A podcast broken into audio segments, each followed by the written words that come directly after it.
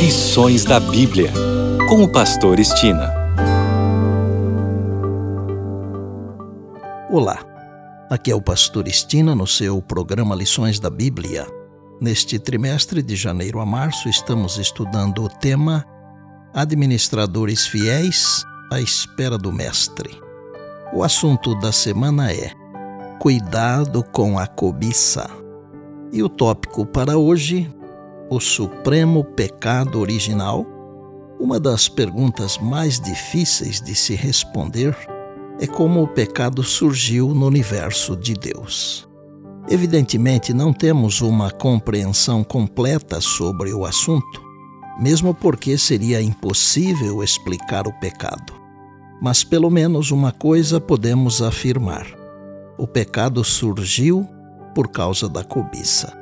Há dois temas grandiosos na palavra de Deus que são tratados como mistérios. Trata-se do mistério da iniquidade, que é o pecado, e o mistério da piedade, que é nada mais, nada menos que o plano da redenção. O plano da redenção será o tema do estudo da eternidade. E certamente, para entender a redenção, entenderemos também a iniquidade mas este é um assunto para quando estivermos com Jesus no lar celestial. O que podemos aprender e entender aqui nesta vida?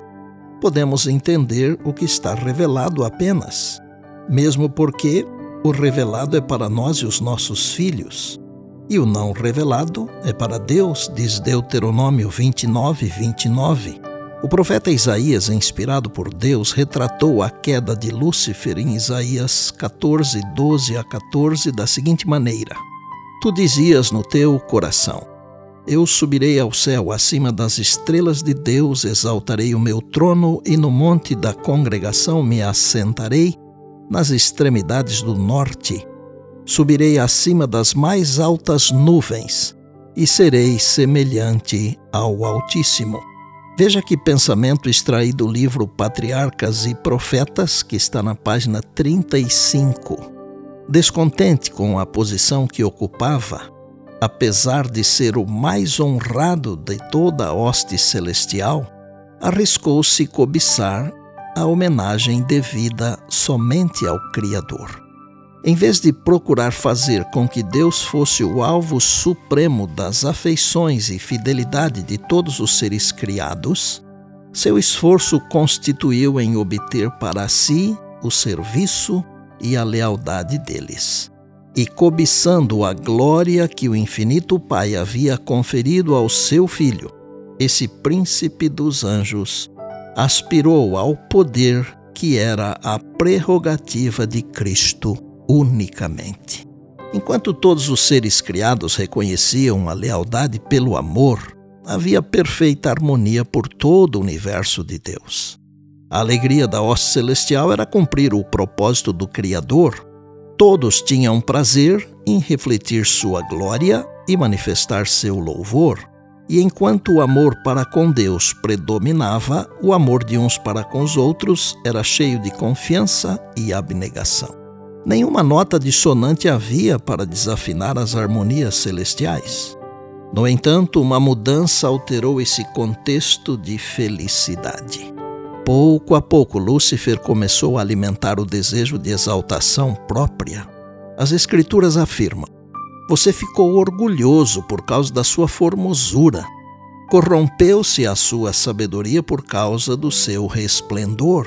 Ezequiel 28, 17. Em Efésios, capítulo 5, verso 5 e Colossenses 3, verso 5, Paulo comparou a cobiça com a idolatria. As pessoas praticam idolatria quando adoram, ou seja, dedicam a vida a algo diferente de Deus, a algo criado, em vez de adorar o Criador, conforme Romanos 1:25. Cobiçar poderia ser então querer algo que não se deve ter, de tal maneira que o desejo por isso, em lugar do Senhor, se torna o foco do coração. Sem dúvida, a princípio Lúcifer não sabia onde seus desejos errados o levariam. E isso pode acontecer também conosco.